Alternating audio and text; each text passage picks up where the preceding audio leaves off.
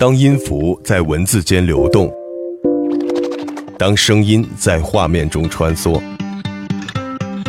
你能感受到的还有更多。林夕的风格定制。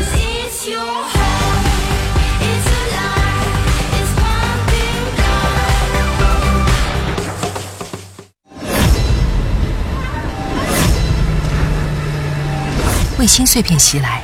摧毁了太空站，幸存下来却漂浮在宇宙的两个人，从此开始了这场太空漂流记。这就是备受詹姆斯·卡梅隆、昆汀·塔伦蒂诺盛赞的年度太空 3D 神片《地心引力》（Gravity）。北美以狂揽票房两亿美元，全球稳步推进四亿美元。十一月二十日将引进内地。这部影片的魅力，除了满足人们对浩瀚而美丽的宇宙空间的神往，还有对失重状态的好奇。悬浮，逃脱地球引力，这是人们对自身存在状态的另一种想象。就在今年三月，痴迷的人们已经在法国波尔多。登上了特制的空客 A 三零零飞机，去体验太空失重飞行。虽然这趟短暂的旅行花费了每人将近五万元人民币，却让他们在空中度过了梦寐以求的两个小时的时光。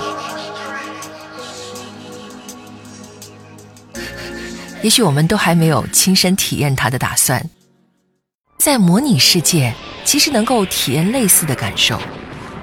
复杂一些的太空模拟营救游戏种类繁多，有着黑白背景、非常简单的重力逃生，也有着大量的玩家。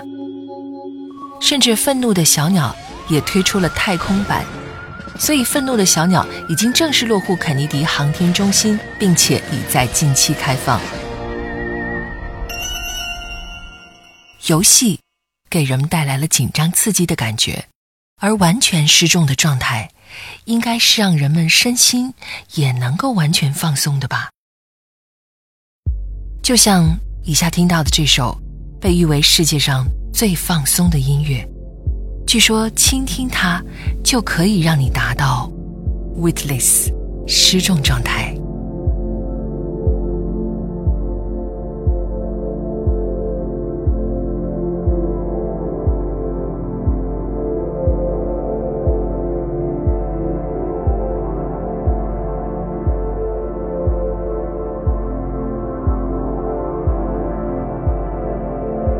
英国乐团 Marconi Union and Liz Cooper 创作了这首《Witless》。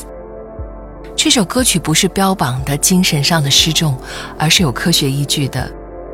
人们在测试中发现，这种音乐可以引发脑电波和心率同步，降低血压，降低应激激素皮质醇水平。其实秘密就是在于它的节奏，每分钟五十拍，去聆听。可以渐渐的让人的心跳速率与它同步。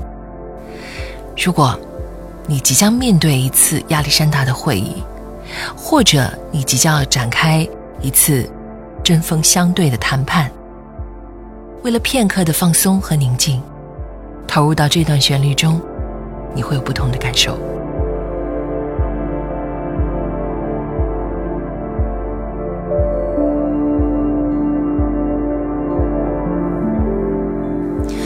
很多人都做过类似的梦，在梦中总是被人追赶，突然悬空或者突然下落。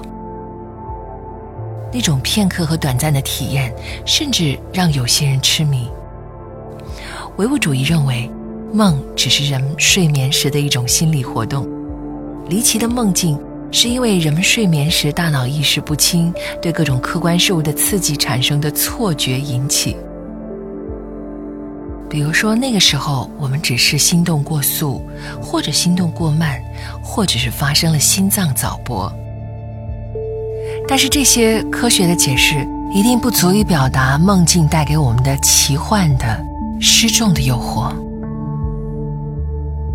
如果有一天，地球没有了引力，我们会去向哪里？